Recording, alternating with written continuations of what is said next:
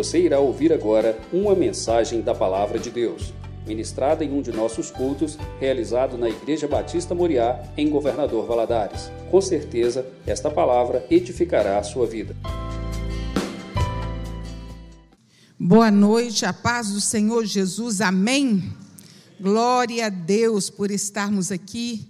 Se estamos aqui é porque confiamos no Senhor, né? E sabemos que sem Ele não dá para ser feliz mesmo, não. É só com o Senhor. O Senhor é o nosso refúgio, nossa fortaleza. O Senhor é socorro bem presente na hora da angústia. O Senhor é Deus, é quem nos sustenta e que traz ao nosso coração vida e esperança e que possamos viver assim cada dia, pautado no Senhor.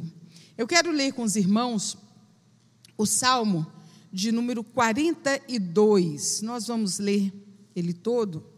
Eu sei que vocês acabaram de sentar agora, mas vamos ficar em pé para ler esse salmo?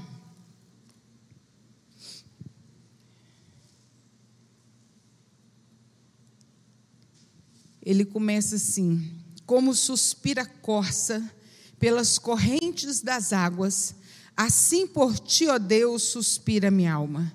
A minha alma tem sede de Deus, do Deus vivo. Quando irei e me verei perante a face de Deus? As minhas lágrimas têm sido meu alimento dia e noite, enquanto me dizem continuamente: Onde está teu Deus? Lembro-me destas coisas e dentro de mim se me derrama a alma, de como Passava eu com a multidão de povo e os guiava em procissão à casa de Deus, entre gritos de alegria e louvor, multidão em festa.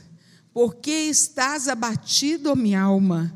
Porque te perturbas dentro em mim? Espere em Deus, pois ainda o louvarei, a Ele, meu auxílio e Deus meu. Sinto abatida dentro de mim a minha alma. Lembro-me portanto, de ti nas terras do Jordão, e no Monte Hermon, e no outeiro de Mizar. Um abismo chama outro abismo, ao fragor das tuas catapultas. Todas as tuas ondas e vagas passam sobre mim. Contudo, o Senhor, durante o dia, me concede a sua misericórdia, e à noite comigo o seu cântico, uma oração ao Deus da minha vida. Digo a Deus, minha rocha, por que te olvidastes de mim? Porque hei de andar lamentando sobre a opressão dos meus inimigos? Esmigalham-se-me os, os ossos quando os meus adversários me insultam, dizendo e dizendo: Onde está o teu Deus? Porque estás abatido, minha alma? Porque te perturbas dentro de mim? Espere em Deus, pois ainda o louvarei a Ele meu auxílio e Deus meu. Pai, nós estamos diante da Tua palavra e pedimos ao Teu Espírito Santo, clamamos ao Espírito Santo que fale aos nossos corações, que a nossa fé seja renovada, que a esperança seja renovada nessa noite, que a força, o ânimo, a alegria de cada um seja renovado, pois estamos na presença daquele que tudo pode fazer.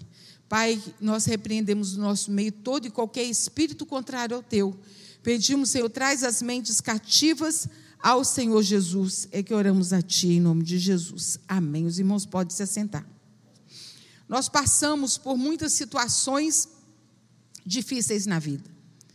O primeiro cântico que a Lia cantou aqui falava sobre momento de aflição, falava sobre Jó, o momento, o tempo que ele passou de aflição.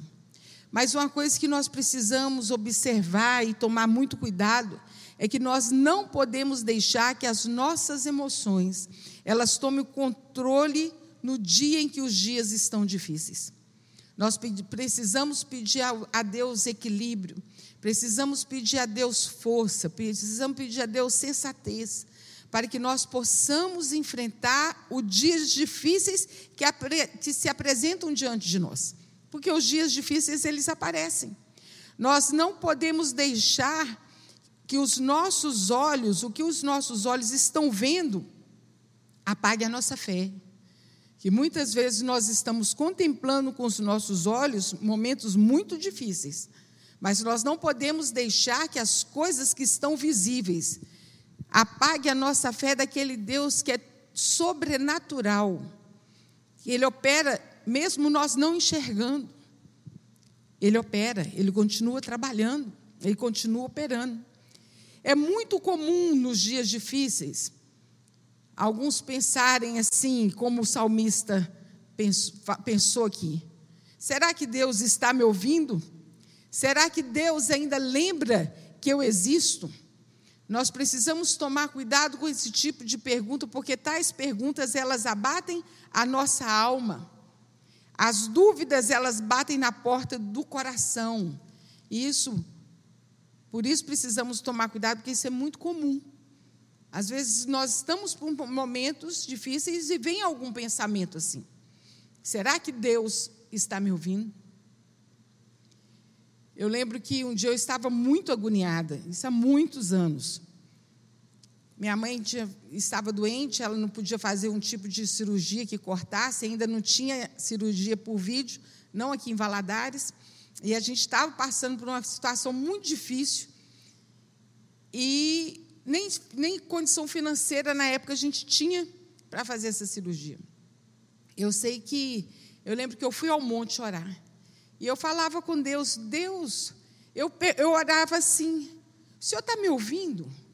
Que solução que vai dar? Eu lembro que eu ainda orei assim a Deus, Deus, se eu quiser, eu, eu ajoelho em cima do caroço de milho. Olha que oração mais ridícula.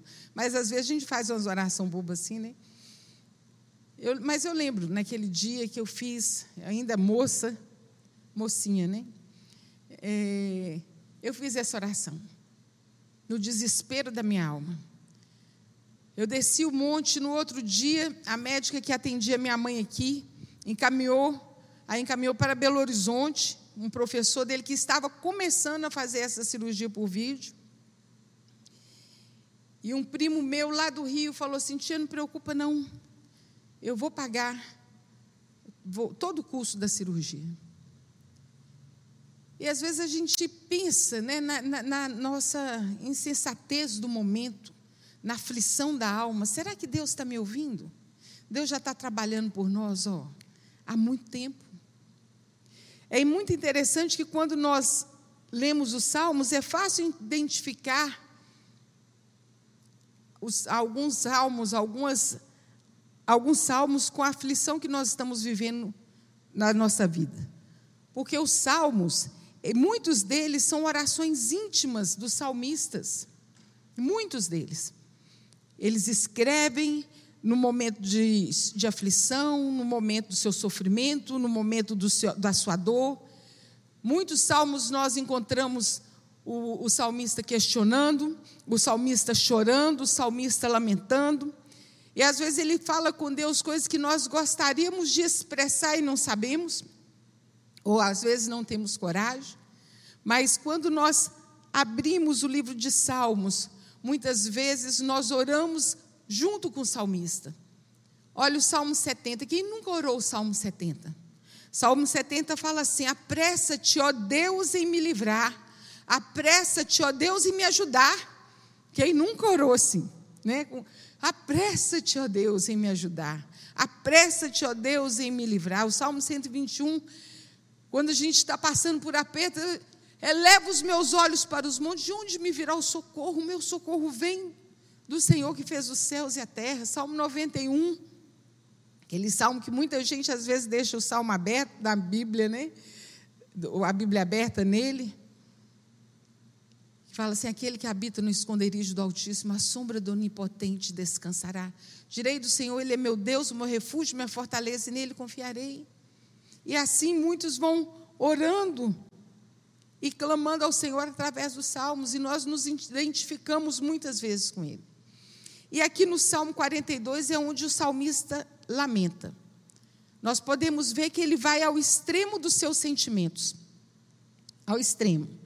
Hoje eu quero ficar somente com o versículo 11, que diz: Porque estás abatido, a minha alma, porque te perturbas dentro em mim. Espere em Deus, pois ainda o louvarei. A Ele, meu auxílio e meu Salvador e Deus meu. Olha, meus irmãos, a nossa vida ela não é linear, ela não é uma reta. Embora nós gostaríamos que fosse, né? Que a vida fosse assim, uma linha reta ascendente, que fosse do bom para o melhor. Não seria legal assim? Que a vida fosse assim? Um progresso contínuo de tudo dando certo na nossa vida. Esse, realmente, é o desejo do nosso coração. Mas nós precisamos chegar na realidade, como diz, cair na, na real, e entendermos que a vida é feita de situações difíceis, de situações que nós estamos mais tranquilas. Existe o vale, existe o alto das montanhas. Tem um canto que fala assim: haverá paz no vale, para mim eu sei, ó, oh, haverá paz no vale para mim, nem a sombra da morte ali eu verei. Haverá paz no vale para mim. É muito comum você perguntar para alguém, pelo menos era, né? Você perguntar como é que você vai, meu irmão? Ai, meu irmão, eu estou no vale. Eu estou no vale quer dizer assim, eu estou passando por um tempo difícil. Há momentos, sim. Há momentos que nós estamos no vale, nós estamos embaixo. Há momentos que nós estamos no alto da montanha. Às vezes está mais baixo do que nós gostaríamos de estar. Na vida, existem realmente oscilações, existem de, de situações desafiadoras para nós vivermos. Existem desafios. E o bom do desafio é que cada, ao final de cada desafio, quando nós conseguimos vencê-lo, nós vamos crescendo, nós vamos amadurecendo, nós vamos fortalecendo a nossa fé. Na vida tem, às vezes você Deus te dá uma bênção tão grande, você fica tão feliz, graças a Deus acabou esse problema. E mal você está ali comemorando, chega outro problema. Não é assim? Às vezes, as situações da vida, ela, ela vem aquele revés.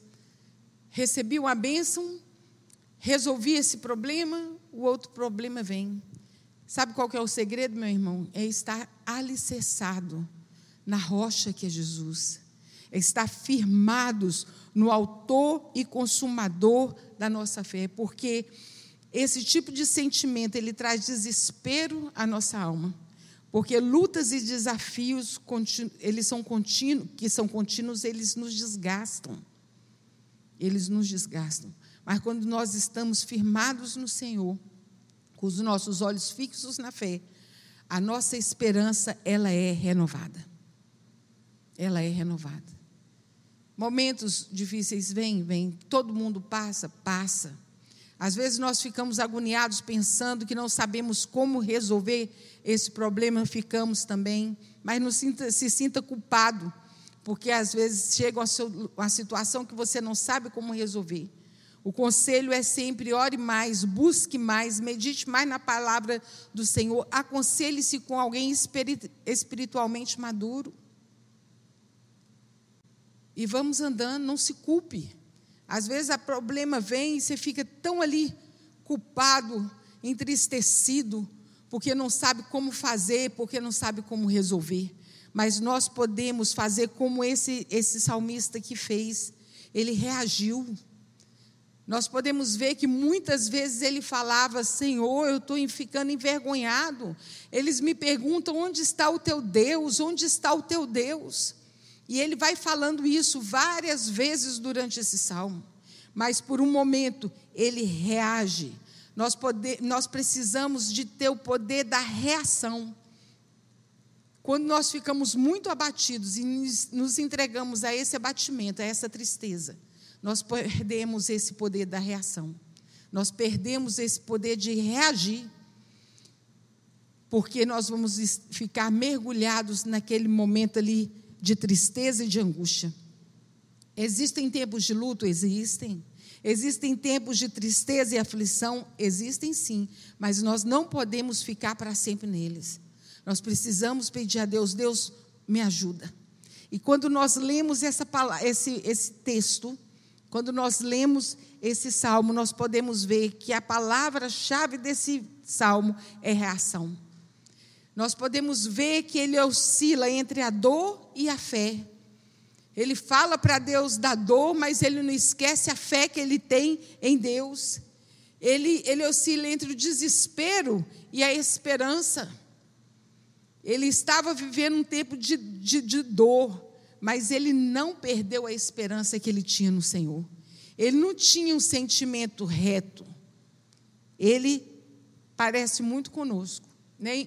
Inclusive, os homens que escreveram na, na a Bíblia, meus irmãos, são homens como nós. Né?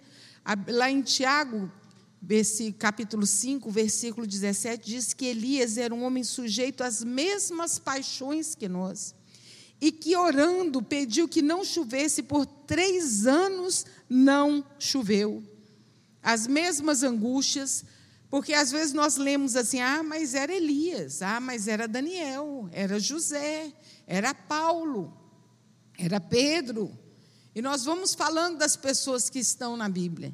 Eles viveram as mesmas dúvidas, as mesmas angústias, as mesmas dores. Mas aqui o que nós podemos ver, a questão é que eles não pararam diante das angústias, eles não pararam diante das dores, eles não pararam diante das incertezas. Eles não pararam. Eles continuaram crendo. Eles continuaram exercitando a sua fé. Vivemos dias que oscilamos, dia de muita euforia no, de manhã e de muita tristeza à tarde. A gente, hoje a gente não ouve mais isso, mas eu ouvia demais quando a gente começava a rir muito, era cedo, né? A gente ia. E tinha uma moça que trabalhava lá em casa, é, quem começa o dia rindo muito vai acabar ele chorando. Acabava o riso na gente na hora. Eu falei, mas o que, que é isso? A gente não pode nem alegrar. Mas na vida da gente às vezes acontecem coisas assim, são oscilações na vida. E o salmista, ele viveu esses extremos, mas ele termina aqui no versículo 11 com a palavra de esperança. Nós podemos oscilar, nós podemos entender que a vida tem seus altos e tem seus baixos, mas nós precisamos sempre terminar o dia, cada dia da nossa vida com esperança Pode estar no alto, pode estar no baixo, mas a minha esperança, ela está no Senhor. Ela está no Senhor. Nesse processo, nós vemos que o salmista, ele sempre faz perguntas para ele mesmo. E é o que nós precisamos fazer isso também. Ele faz perguntas para si. É interessante que ele, ele olha, ele olha para dentro dele mesmo, ele olha para dentro da, da alma dele e fala assim: Ei, ei, alma, por que, que você está abatido? Por que, que você está tão perturbado assim? Espere em Deus. Espere em Deus, pois ainda o louvarei. Ele estava entendendo, tentando entender os seus próprios sentimentos. Ele buscava razões para estar batido, e na realidade ele tinha razões para estar batido. Esse salmo, é, pelo que parece, ele foi escrito por um um levita.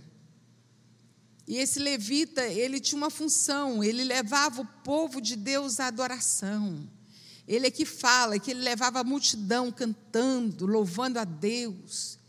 E ele, ele estava no exílio nessa época que ele escreveu esse, esse salmo. E no exílio ele não podia cumprir a função que era, era, era o desígnio da vida dele, ele era um levita. Ele ia à casa do Senhor, ele levava o povo à casa do Senhor, ali tinha a arca da aliança. Era aquilo ali representava a presença de Deus, era o templo, era onde Deus estava. E ele estava muito entristecido porque ele não podia cumprir aquele propósito da sua vida, não estava sendo executado por ele, e aquilo trazia muita tristeza ao coração dele. Ele tem razões humanas para estar sem esperança. E muitas vezes nós temos razões para estarmos desesperados, para estarmos aflitos ou estarmos abatidos. Mas no versículo 11, esse versículo nós paramos aqui. Ele reage de forma poderosa.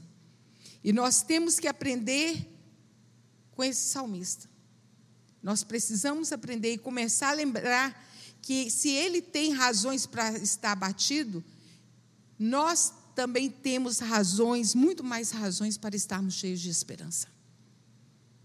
Nós temos muito mais razões. Jesus veio, Jesus veio, viveu nessa terra, operou milagres e maravilhas, morreu, ressuscitou, está vivo, assentado do lado de Deus Pai, e nos fez uma promessa: eu vou voltar. Enquanto eu não volto, o Espírito Santo está aí para consolar o seu coração, para te ajudar. E esses sinais seguirão os que creem. Em meu nome orarão e curarão os enfermos, expulsarão os demônios. Tem, se, se, tem, se tem motivos para estar abatido, nós temos muito mais motivos para estar alegres.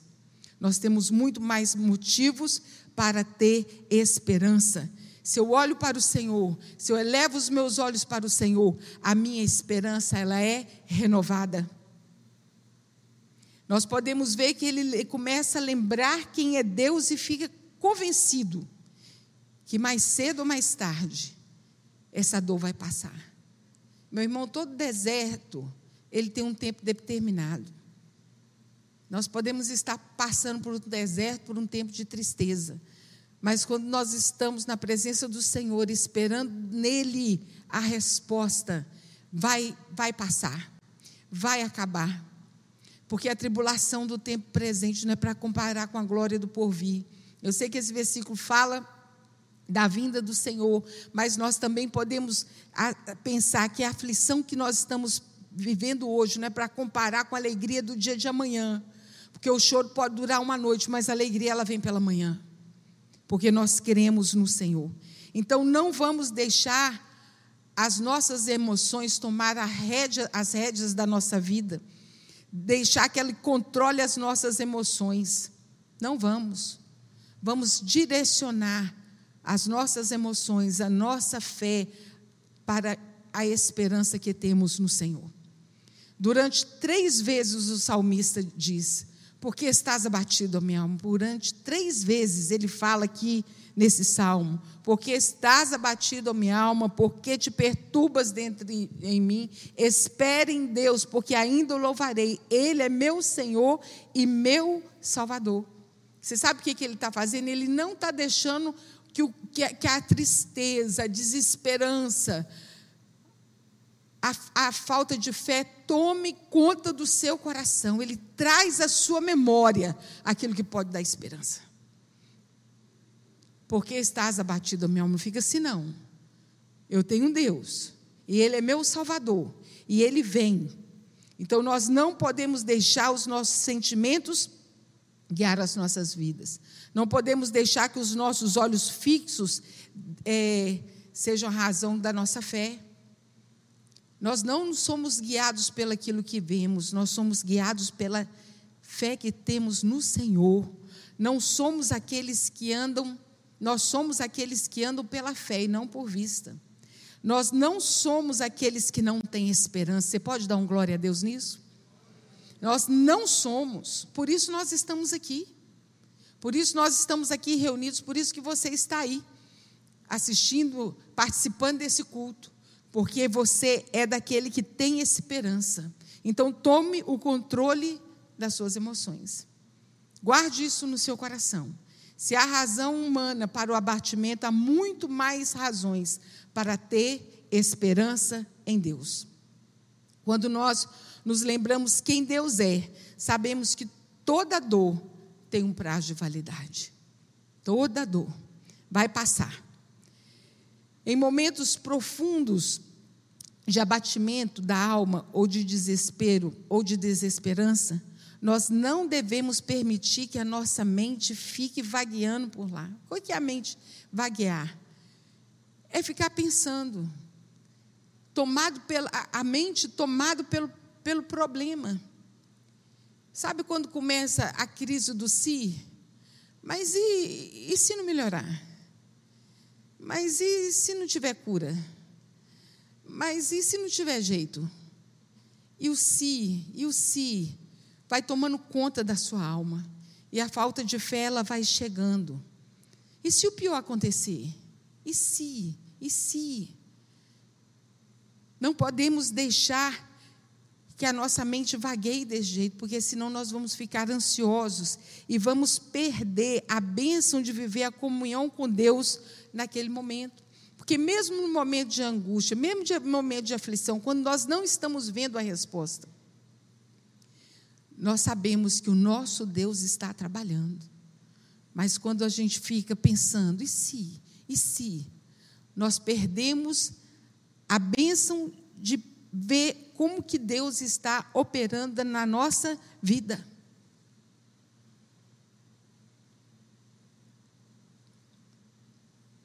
Quando eu tinha 16 anos, aos 14 anos nós, nós tivemos a bênção de ter uma menina lá em casa. Deus nos deu uma menina já com dois anos de idade.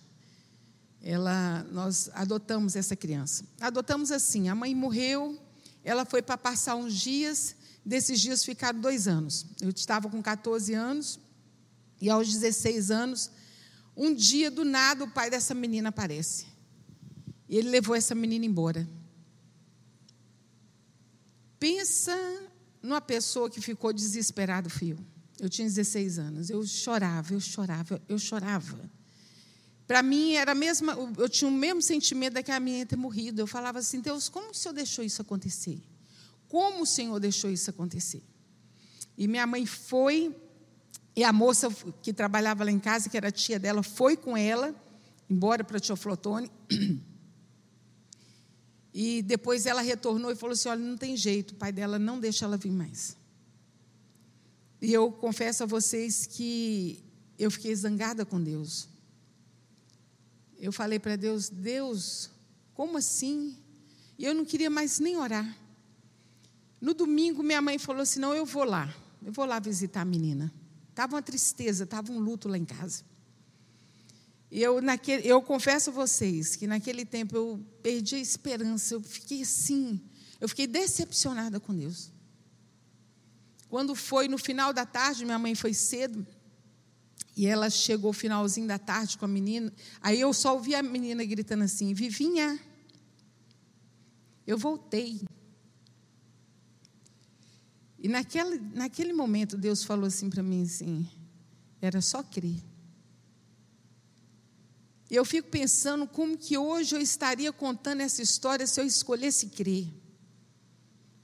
Que, porque Deus operou, mesmo com minha infantilidade, mesmo naquele momento de desespero, na minha falta de fé, de achar que Deus havia me abandonado. Mas mesmo assim, Deus trouxe a menina de volta. Hoje essa menina está com 44 anos, casada, com filho. Mas eu fico pensando, seria diferente. Né? Então escolha crer, porque o final da história, Deus não perde o controle dele. Deus sempre faz infinitamente mais do que pedimos ou imaginamos. A saída é reagir como o salmista fez. Nós precisamos proclamar em voz alta, ir para frente do espelho e perguntar, olhar para a gente, assim, quando a gente tiver com um momento de tristeza, por que, que você está abatido? Por que, que você está triste? Você não, você não confia em Deus? Você não sabe quem é seu Deus? Era isso que ele falava com ele mesmo.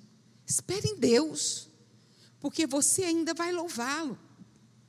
E é assim que nós precisamos falar conosco mesmo. Você pode bater a mão assim no seu peito e falar assim com você: põe a sua esperança em Deus. Você pode fazer isso?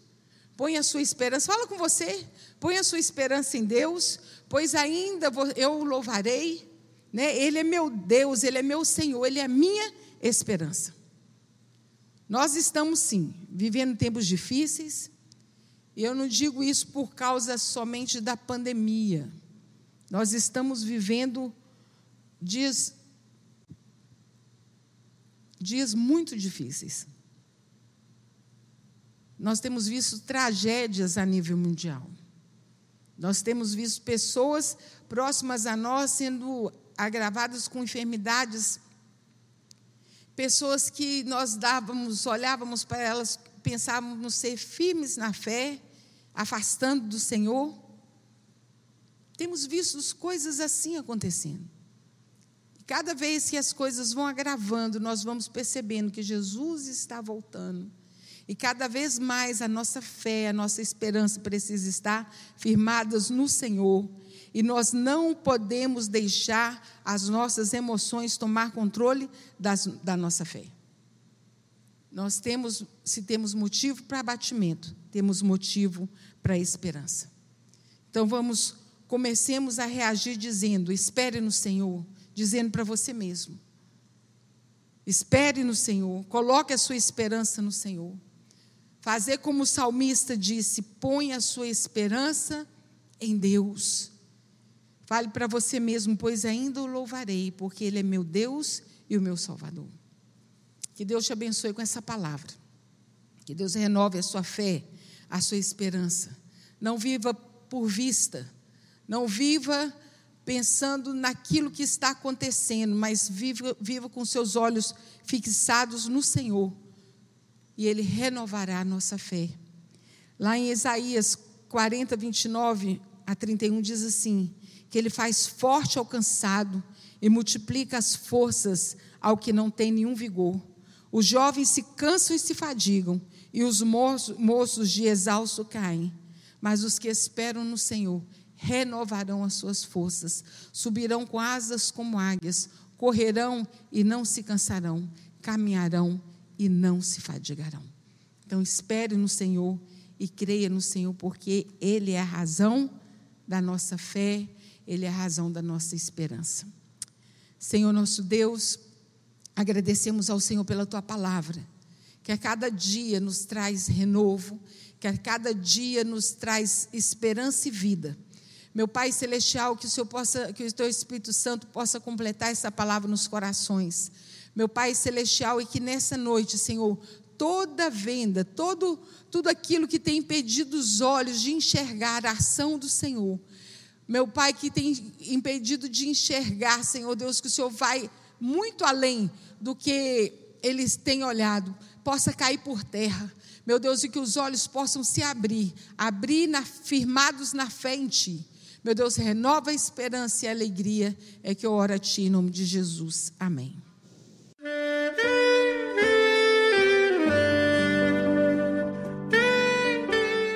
Querido amigo, Deus se interessa por você. Ele conhece as circunstâncias atuais da sua vida. Não hesite em buscá-lo. Em Jeremias 33, versículo 3, ele nos diz: Clama a mim e responder-te-ei, e anunciar-te-ei coisas grandes e ocultas que não sabes. Esperamos que a mensagem ouvida tenha falado ao seu coração e que você e sua família sejam abençoados pelo Senhor Jesus.